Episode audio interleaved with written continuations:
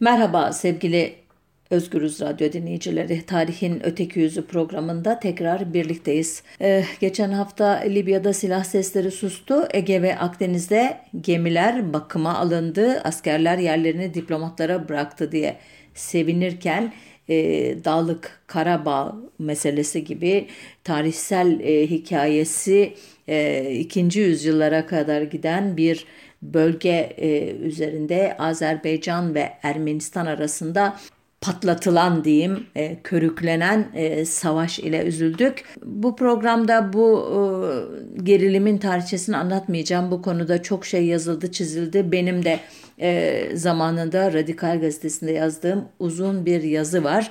E, 26 Şubat e, 1992'de Hocalı'da aslında ne oldu başlıklı bu yazıyı bulursanız orada Dağlık Karabağ meselesinin tarihçesini hem Hocalı katliamının e, hikayesini e, okuyabilirsiniz. Bu hafta e, kendimi tekrar etmemek için e, bir başka e, veçesine bakayım dedim konunun. Özellikle epeydir e, televizyonlarda asker sivil analistlerin savaş çığırtkanlığı yaptığı, askerlikle ilgili kavram ve kurumların toplum yaşamında ve siyasette ağırlığının hem arttığı hem de nitelik değiştirdiği bu günlerde askerlik kurumuna, askerlik kavramına e, yakından bakmakta yarar var diye düşündüm.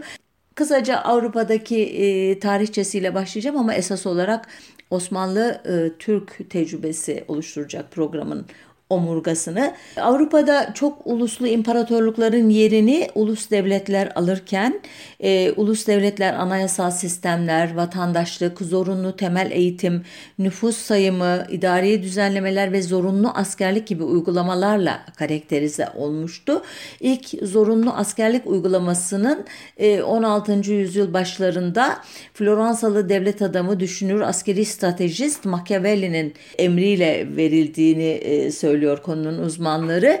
E, buna göre bir halk milisi kurmak amacıyla Floransa'ya bağlı Toskana'daki 18 ila 30 yaş arasındaki ve tarımda çalışan tüm erkekler göreve çağrılmış ancak ekonominin aksamaması için bu gruptan bile çok az kişi askere alınmıştı. E, günümüzdeki anlamıyla zorunlu askerliğin ana vatanı ise Fransa. E, 1789 Fransız ihtilalinin e, açtığı yeni dönemin en önemli belgelerinden olan 1793 konvansiyonunun birinci maddesindeki şu ifadeler Fransız ihtilalcileri tarafından sistemin ne kadar e, kapsamlı bir şekilde tasarlandığını gösterir diye umuyorum. Şöyle diyor madde şu andan itibaren düşmanlarımızın tümü Cumhuriyet topraklarından çıkartılana kadar Fransızların hepsi ordularda hizmet etmek üzere sürekli göreve alınmıştır. Genç erkekler muharebeye gidecekler, evli erkekler silah yapacaklar ve harp malzemesi taşıyacaklar, kadınlar çadır ve giyecek yapacaklar ve hastanelerde hizmet edecekler. Çocuklar eski ketenlerden pansuman bezi yapacaklar. Yaşlı erkekler meydanlarda Cumhuriyet'in lehinde ve krallara karşı nefret dolu konuşmalar yaparak askerlerin cesaretlerini arttıracaklardır. Farkındasınız değil mi? Toplumun her unsuruna e, ulus, devlet e, bir görev yüklüyor. Ancak bütün bu emredici dile rağmen arkasındaki kanlı devrim e, pratiklerine rağmen, giyotine rağmen başlangıçta asker ihtiyacı ağırlıklı olarak gönüllülerle giderilmek zorunda kaldı. Çünkü henüz Fransız ulusu diye tasarlanan bu topluluk ihtilalcilerin kafasındaki devlet ve ulus tasarımını içselleştirmiş değillerdi. E, devrim ateşi e, sönmeye e, başlayıp gönüllülük de tavsayınca 1798'de çıkarılan Jordan kanunu ile sistem sert bir şekilde işletilmeye başladı ki bu tarihte 600 bin kişi silah altına alındı diyor kaynaklar. Bu sayı bugüne dek hiçbir ulus devletin gerçekleştiremediği bir sayıydı. O güne dek özür dilerim.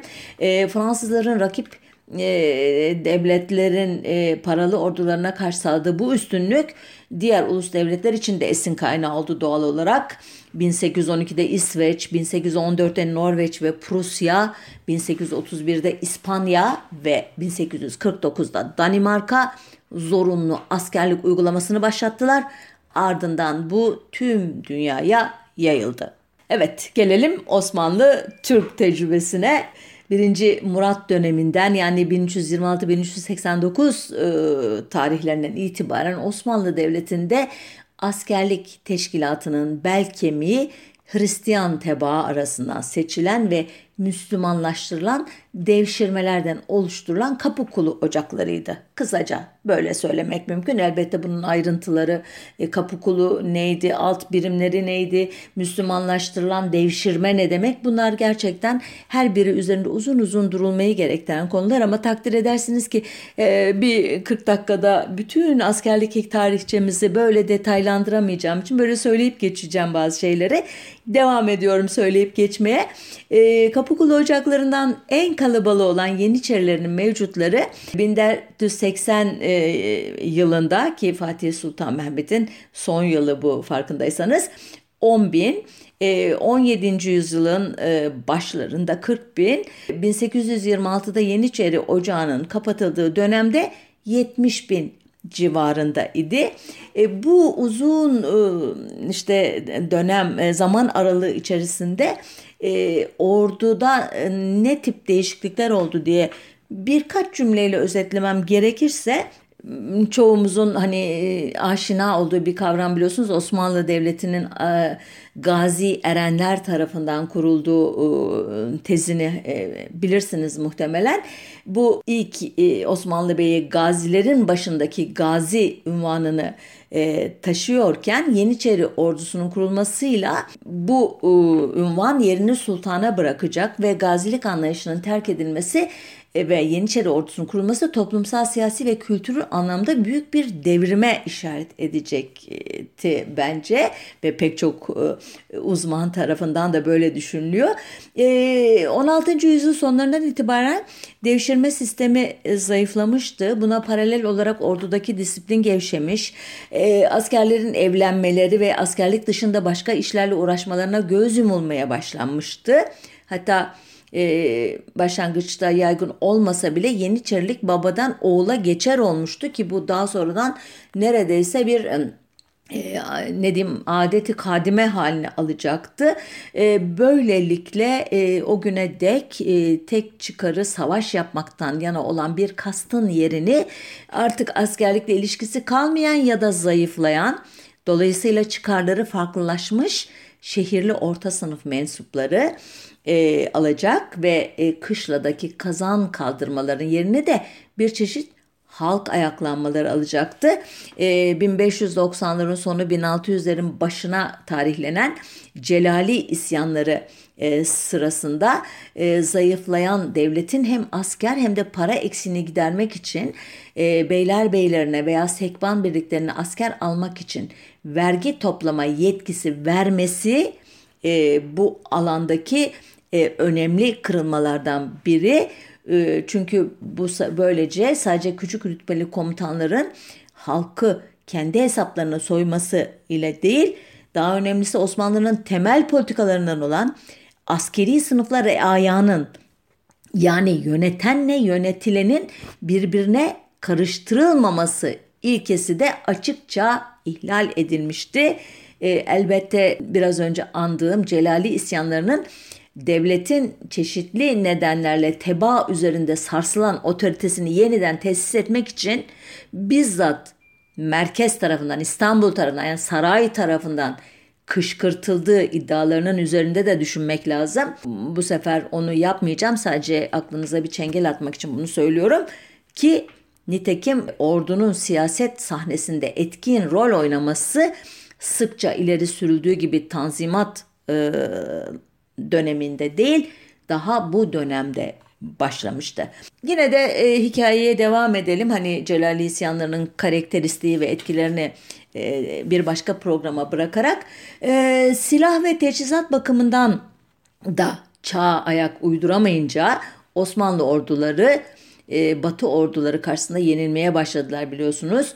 E, 3. Selim e, dönemindeki Nizamı Cedid yani yeni düzen orduları Osmanlı İmparatorluğu'nda Avrupa usullerine göre talim yapan ilk askeri örgütlenmeler olarak bir başka devrime işaret ediyordu.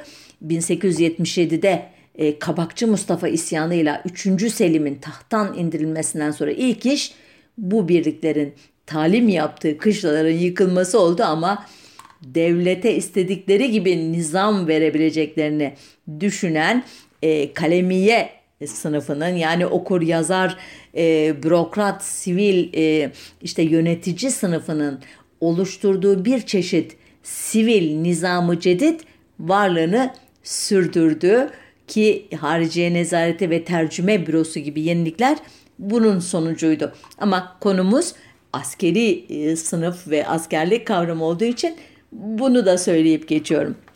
E, ordudaki reform konusundaki ikinci ciddi adım e, ikinci Mahmut döneminde kurulan Sekban-ı Cedid adlı e, batı usullerinde eğitim yapan birlikler oldu bildiğiniz üzere.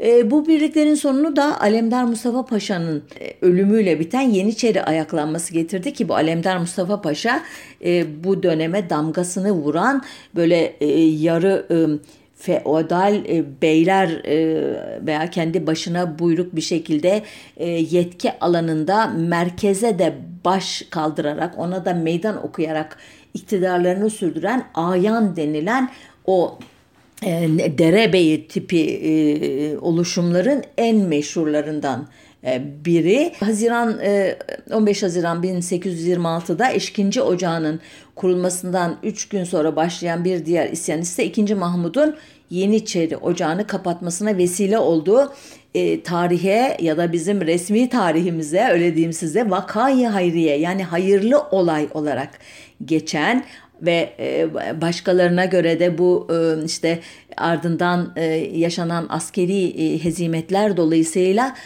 vakayı şeriye kötü olay diye de bazılarının andıkları bu ne diyeyim o kapatmadan sonra e, 2. Mahmut Asakiri Mansure-i Muhammediye adlı e, bir e, adı ver, vererek ve Prusya'dan getirilen askerlerin gözetiminde çağın gereklerine uygun bir e, ordu e, teşkilatlandırdı ve bunu e, göreve başlattı adından da anlayacağınız gibi yani Muhammed'in askerleri e, e, adından da anlaşılacağı üzere tüm Osmanlı tebaasını değil sadece Müslüman tebaayı kapsayan e, dahası e, lağvedilen Yeniçeri Ocağı'ndaki Bektaşiliğe karşı Sünniliğin egemen olduğu bu 12 bin kişilik yeni ordunun 1828-1829 e, Osmanlı Rus Savaşı'nda yetersiz kalması üzerine ki Vakayı Şer'iye adını da biraz bu hezimet e, koymuş koydurmuştur öyle diyeyim size. 1834 yılında bir yandan Redife Asakiri Mansure Eye'yi Muhammediye adıyla yedek kuvvet bir yandan da Mektebi Harbiye kuruldu. Yedek kuvvetin adından da anlayacağınız üzere yine e, Müslüman tebaayı ve elbette onların sünni eğilimli olanlarını kapsayan e, Muhammed'in e, askerleri e, ordusunun işte askerlerinin yedekleri e, adlı bu ordu anlatıyor size içeriğini. Ama Mektebi Harbiye gerçekten farklı bir e, oluşum ve ona da bir çeşit e, e, ne diyeyim radikal reform e, adı takabiliriz. E, çünkü okula öğrenci alımında seçkinci bir yöntem izlenecek ve aynen Prusya'da olduğu gibi sadece zadegan denilen devletin tepesindeki asker ve sivil bürokratların çocukları alınarak e, böylece bu grupların imparatorluk içerisindeki devlet içindeki konumları biraz daha pekiştirilecekti ki ardından gelen e, batılılaşma hamleleri kapsamında 3 Kasım 1839'da e, ilan edilen Gülhane Hattı Hümayunu ya da Tanzimat Fermanı denilen o e, reform paketiyle yapılan düzenlemelerde devletin temel beklentisinin giderek artan asker ihtiyacını karşılamak olduğu, İkincil beklentisinin ise imparatorluğu oluşturan farklı etnik köken, dil ve dine sahip tebaayı vatandaş olarak eğitip onlara ortak bir kimlik kazandırmak olduğunu söyleyebiliriz. Özetin özeti elbette bu e, değerlendirmem. Nitekim e, fermandaki vatanın muhafazası için halkın askerlik yapmasının bir hizmet borcu olduğu vurgusu benim e, gözlemime göre veya işte e, algıma göre ilk ihtiyacın somutlaşmış ifadesiydi. Fakat e, fermanda sözü edilen e, askerlikle ilgili düzenlemelerin ilk adımı ancak 4 yıl sonra atılabilecekti. E, Prusya sisteminden esinlenerek hazırlanan 1843 tarihli e, Tensikat-ı Celile-i Askeriye Kanunu'na göre muvazzaflık yani asıl askerlik 5 yılla, rediflik yani yedek askerlik 7 yılla sınırlanacaktı ve her yılın Mart ayında işte bu kadroları e, doldurmak üzere halktan asker derlenecekti. Boşalanların yerlerine işte kurayla yenileri alınacaktı falan ancak elbette bu modern e, tasarımın e, altında bir ciddi bir nüfus e, sayımı olması gerekiyordu ki kurallar adil bir şekilde uygulanabilsin. E, elbette e, bu olmadığı için de e, işler tasarlandığı gibi gitmedi. Bunun üzerine 1846'da kura usulü getirildi. Ancak kanunun istisnalar bölümü öyle geniş tutulmuştu ki sonuçta sadece garibanlar vatandaşlık görevini yapar olmuşlardı. İstisnaları e, izninizle e, sayayım. E, Osmanlı sülalesinden gelenler, e, Galata, Üsküdar ve Eyüp halkı yani Biladi Selase denilen o e, üç beldenin ahalisi, Mekke ve Medine gibi kutsal e, e, mekan, mekanlı şehirlerde yaşayanlar, Yemen'deki Arap aşiretleri ki bunlar işte e, denetlenemedikleri için işte göçebe oldukları için vesaire elbette bu istisnalara konulmuştu. Yani bir mantığı var elbette bazılarının. Gayrimüslimler çünkü e, güvenilmez e, unsurlar olarak e, görülüyorlardı ta devletin kuruluşundan itibaren. ilmiye, kalemiye ve mülkiye sınıfındaki bazı kişiler ki bunların neden istisna tutulduğunu anlıyorsunuzdur herhalde.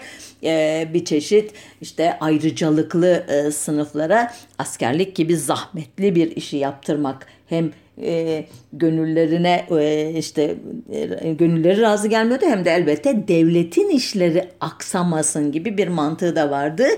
Ama müftüler, şeyhler, cami imamları, hatipler, müezzinler, kayyumlar e, veya ulema sınıfından olanların çocukları veya medrese öğrencilerinden e, başarılı e, olanların neden istisna tutulduğunu e, cevaplamak kolay değil. Ya da aynen bugünkü gibi halkın e, teba olarak kalması için en önemli e, unsurlardan biri olan dini söylemin e, canlı tutulması veya toplumun hücrelerine kadar zerk ettirilmesi için bu kadroların e, sürekli görev başında olması askerlikten de daha önemli görüldüğü için bunları muaf tutmuş lar e, askerlik görevinden diyebiliriz. Bu e, bölümde gayrimüslimlere küçük bir parantez açmak istiyorum izninizle. Aslında e, 1800 39 Tanzimat Fermanı'nda eşit vatandaş olarak e, tanımlanmanın e, yolu açılmıştı gayrimüslimler için. Elbette eşit vatandaşsan askere alınmakta da eşit kurallar uygulanmalıydı ve e, bunun ilk adım 1847 yılında atılabildi ancak ve bir miktar Rum Bahriye'ye alındı. E, Kırım Savaşı sonrasında Avrupa masasında yer alabilmek için 18 Şubat 1856'da ilan edilen İslahat Fermanı ki bu gayrimüslimlerin vatandaşlığa doğru e, yol almasında çok daha önemli bir belge e, bu konunun uzmanlarına göre bu e, fermanın arifesinde konu tekrar gündeme geldiğinde bu modernleşme, batılılaşma hamlelerinin mimarlarından olan Ahmet Cevdet Paşa bile e, Osmanlı ordularının şimdiye kadar ya gaza ya şahadet hay dediğini mübin uğruna çocuklar nidalarıyla düşmana karşı harekete geçirildiğini efendime söyleyeyim gayrimüslimler askere alınırsa her taburda bir imamın yanı sıra bir papaz da bulundurmak gerektiğini, üstelik tek papazın da yetmeyeceğini, efendime söyleyeyim Ortodoks, Katolik, Ermeni, Yakubi, Protestan papazlar e, isteyeceklerini askerlerini söyleyerek itiraz etmişti ki paşaya göre orduyu batıdaki gibi vatan uğruna harekete geçirmek mümkün olmazdı. Çünkü bizde vatan deyince askerin aklına köylerindeki meydanlar gelirdi ancak. Evet bence de Ahmet Cevdet Paşa haklı. Ee, eğer e, devletin e, temel e, felsefesi cihat, yayılmacılık, fetih, savaş, ganimet ise elbette burada harekete geçirecek bazı manivelalar gerekiyor. Eğer etnik kimlikleri aşan bir millet, ulus olma e, bilinci oluşmadıysa onları elbette dini e, söylemlerle ancak böyle zorlu bir göreve ikna edebilirsiniz. Çünkü sonunda ölüm vardır. Ölüm de ancak şehadet gibi e, ölümün e, mistifiye edilmesi, yüceltilmesi ve adeta arzulanır bir şey haline getirilmesiyle mümkündür ve bu açıdan da elbette e, orduyu e, seküler tarzda örgütlemek için henüz Osmanlı'nın alacağı çok yol vardır. Doğal olarak da bu tartışmalar vesaireler sonucunda e, e, asker e, gayrimüslimlere e, den alınan cizye vergisinin bedeli askeri adına dönüştürülmesine ve eşitlik ilkesi uyarınca da Müslümanların da isterlerse bedel ödeyerek askerlikten muaf tutulmasına karar vermişti. Ancak bu sistem de sorunu çözmedi. Burada uzun uzun anlatmayacağım e, bazı mali meselelerden dolayı uygulama e, başarılı olmadı ve bu e, şey bir süre daha dolapta kaldı. Bu dönemin önemli bir kavramı ilk kez 21 Ocak 1864 tarihli Tasviri Efkar gazetesinde boy gösteren asker millet e, tanımı idi.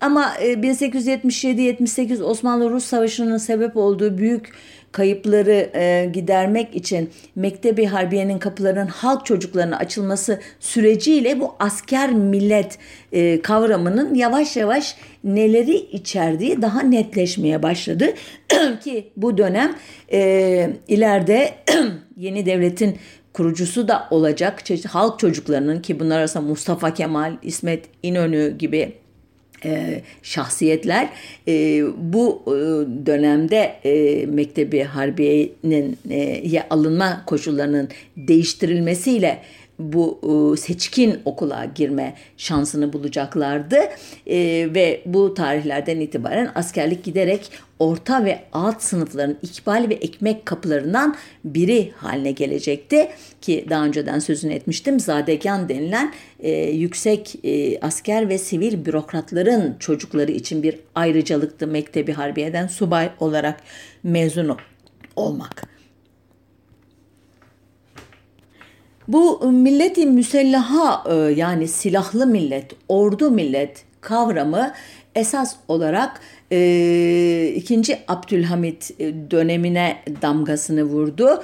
Aslında Abdülhamit biliyorsunuz orduyu büyük gözaltına alan, donanmayı Haliç'te çürümeye terk eden, e, isyan bastırmaya giden birliklere bile silahlarını son anda verecek kadar ordu septik yani ordu şüphecisi olan ikinci Abdülhamit'in e, döneminde e, Alman ya da Prusya e, ekolünden gelen Kolmar von Goltz ya da Osmanlı'daki adıyla Golç Paşa'nın kavramlaştırdığı bir şeydi milleti müsellaha.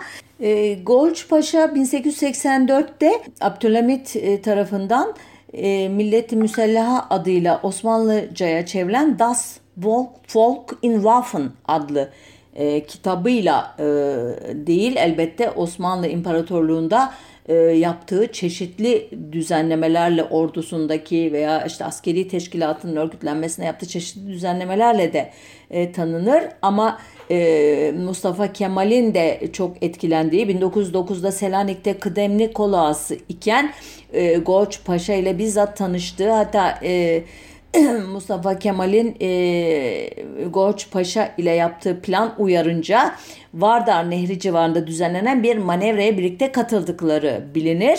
Mustafa Kemal Zabit ve Kumandan ile Hasbihal adlı 1914 tarihinde e, yazdığı risalesinde Goç Paşa'dan e, Milleti Müsellaha müellifi ve büyük alim, filozof olarak e, söz etmiştir.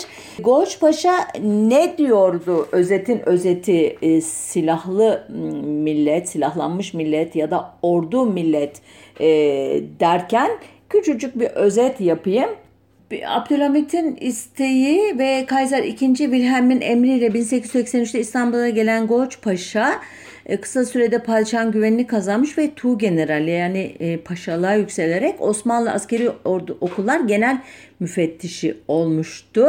Dediğim gibi Milleti Müsellaha adlı kitabı da Osmanlıca'ya çevriltildikten sonra artık e, Osmanlı ülkesinde e, askeri teşkilatlanma ve askeri alım sisteminden askeri stratejilerin belirlenmesi, askeri okulların durumu ve ordunun mühimmat ihtiyacına kadar her konuda çalışmalar yapacaktı.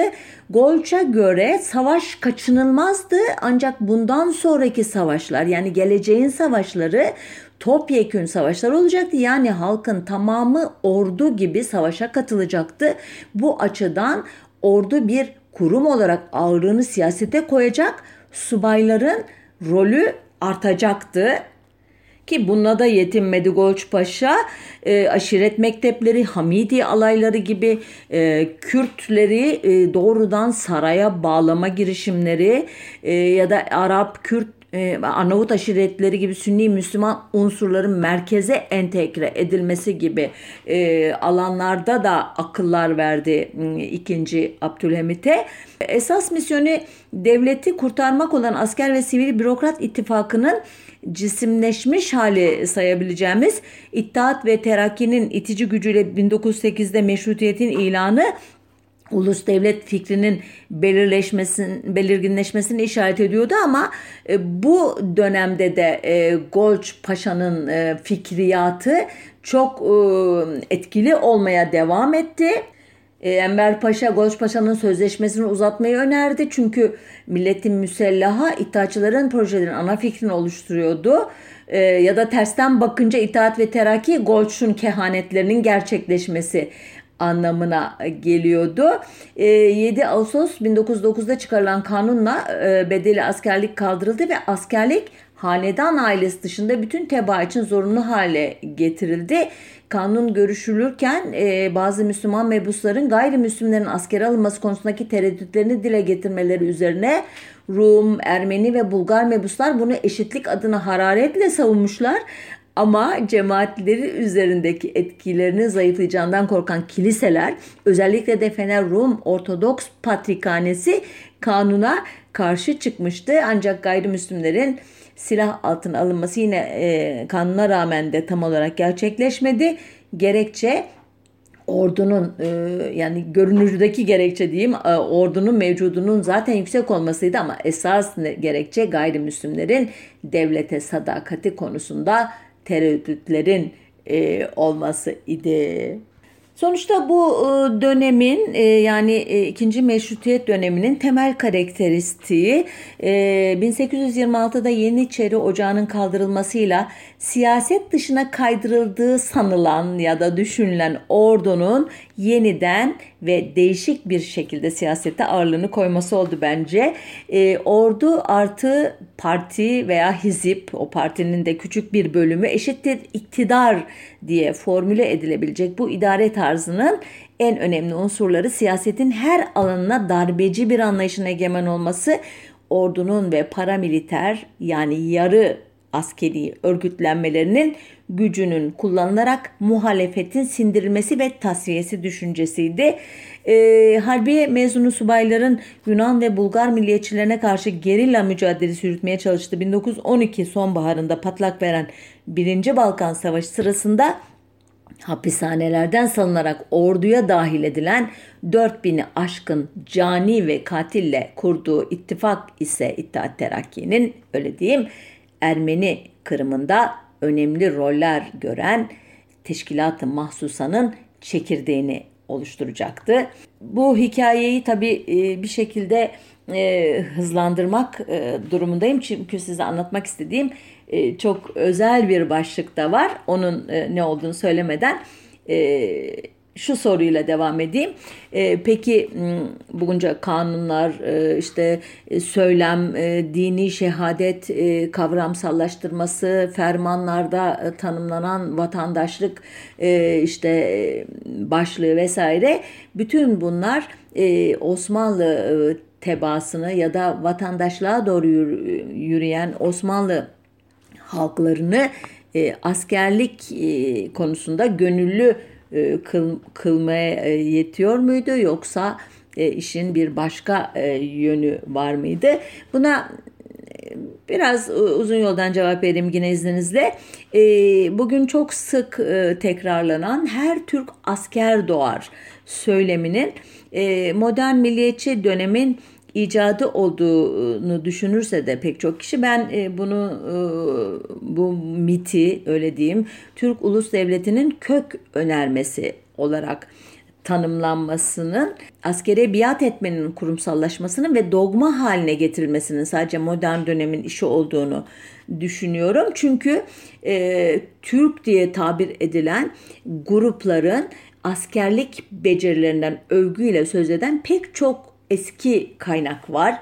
Örneğin 9. yüzyılda yazmış büyük adap Arap edibi, düşünürü ve aynı zamanda din alimi olan Cahiz veya e, Mavera Nehir e, coğrafyasında yaşayan Türki diye bugün e, nitelenen kavimlere ilişkin birinci elden gözlemleriyle e, bildiğimiz 10. yüzyıl coğrafyacısı İbni Havkal. Yine Havkal'ın çağdaşı Makdisi, yine aynı yüzyılda e, yazan Arap e, coğrafyacısı, seyyahı, tarihçisi Mesudi, 13. yüzyıl e, yazarı Kazvini veya daha da yakına gelirsek 19. yüzyıl kaynakları işte Alman General Moltke veya Fransız İmparatoru Napolyon, Avusturyalı Mareşal Montecchioli gibi e, tarihi kişilikler e, Türkleri askerlik becerileri açısından öven sözler söylemişlerdir. E, hakkında böyle övgüler bulunan bir halkın askerlikten kaçması fikrini kabul etmek kolay olmadığı için de Osmanlı ordusundan firar edenlerin sadece Hristiyanlar olduğunu düşünmek eğilimi vardır bugün pek çok kişide. Halbuki asker doğan diye ön takısı e, artık neredeyse e, bir e, klişe haline dönüşmüş olan Müslüman Türkler de askerden kaçmışlardır. Üstelik bu e, kaçma oranı Avrupa ordularına göre çok çok yüksektir. Örneğin Avrupa'da seferber edilen orduların yüzde 0,7'si ila %1 kadarı asker kaçakları iken Osmanlı İmparatorluğu'nda bu oran %20'lere kadar varmıştı. Peki e, hem asker millet olmakla ilgili mitlere hem de Kur'an'da savaş alanını terk etmemek konusundaki kesin hükümlere rağmen neden bu kadar çok Müslüman veya Müslüman Türk askeri firar ediyordu? Buna e, ben cevap vermeyeyim. Birinci Dünya Savaşı yıllarında Harbiye İkmal Şubesi müdür vekili olan Miralay Behiç Bey, daha sonradan aldığı soyadla Behiç Erkin Bey cevap versin. Şöyle diyor, Enver Paşa'nın kanaatince askerin firarı korkudan, benim ve daha birçok arkadaşlarımın kanaatince de Erat'ın birçok yolsuzluklara tahammül edememelerinden ileri gelmekte idi.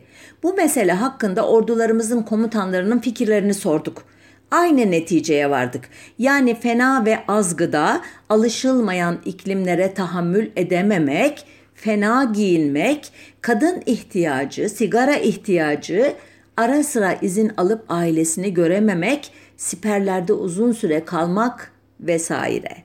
Memleketimizin o zamanki perişan hali bütün bu mahsurları giderecek imkanları tahsile müsait değildi. Firar edemeyen erat arasında intihar edenler ve cinnet getirenler de vardı. Kasten kendisini yaralayanlar da eksik değildi. Bu sonuncular derhal idam olunuyorlardı.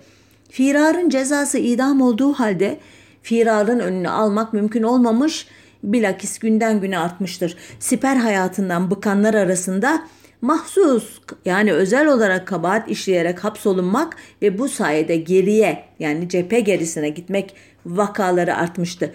Bunun için de bir kanun yapıldı. Bu gibilerin hapis cezası dayak cezasına çevrildi. Behiç Erkin Bey devam ediyor. Enver Paşa firara karşı esaslı tedbir alacak yerde şiddeti arttırdı. Firar meselesi öyle bir şekil almıştı ki bugün bir firariyi idam eden manga eratından bazıları ertesi günü kendileri kaçıyorlardı. Yani idam cezası dahi etkili olamıyordu. Bazıları kasten frengi hastalığı alarak askerlikten kurtulmaya teşebbüs ediyorlardı. Nihayet frengili amele taburları teşkiline mecbur olduk. Askerlikten kurtulmak için sunni hastalıklar, sahte izin vesikaları, misli türlü türlü çarelere başvurulduğu gibi zenginlerin bazı karakteri zayıf doktorlardan rapor almak, askere alma şubeleriyle anlaşmak gibi suistimaller günden güne artıyor. Bunlarla başa çıkmak bizim için çok müşkül oluyordu. Evet, Behiç Erkin Bey tabloyu bütün açıklığıyla çizmiş ki bunu e, ben okurken e, dinleyenlerin nasıl bir reaksiyon gösterdiğini tahayyül etmeye çalıştığımda hakikaten e, zorlandım. E, halbuki e, biliyorsunuz resmi tarihe göre e, 1912-1913 Balkan Savaşları'nda yaşanan ani ve büyük bozgunun faturası esas olarak gayrimüslimlere çıkartılmıştı ki Osmanlı e, ordusundaki gayrimüslim nüfusun ne kadar az olduğunu zaten buraya kadar anlattığım e, hikaye e, size göstermiş olmalı. Ama e, 1908'den sonra eşit e, vatandaşlık kavramsallaştırmasıyla askerlik e, gayrimüslimlere de teorik olarak açılınca elbette itaatçılar bunu e, göz göre göre e, bu kendi kanunlarını çiğneyemediler. Bunun e, telafisini gayrimüslimleri amele taburları denen geri hizmet birliklerini almakla e, çözdüler ki 100 bin kadar e, gayrimüslimin bu taburlarda tırnak içinde hizmet verdiği e, yazılı kaynaklarda bu e, amele taburlarına e, alınan kişilere nasıl bakıldığına dair e, kaynaklarda çok ilginç e, ifadeler var.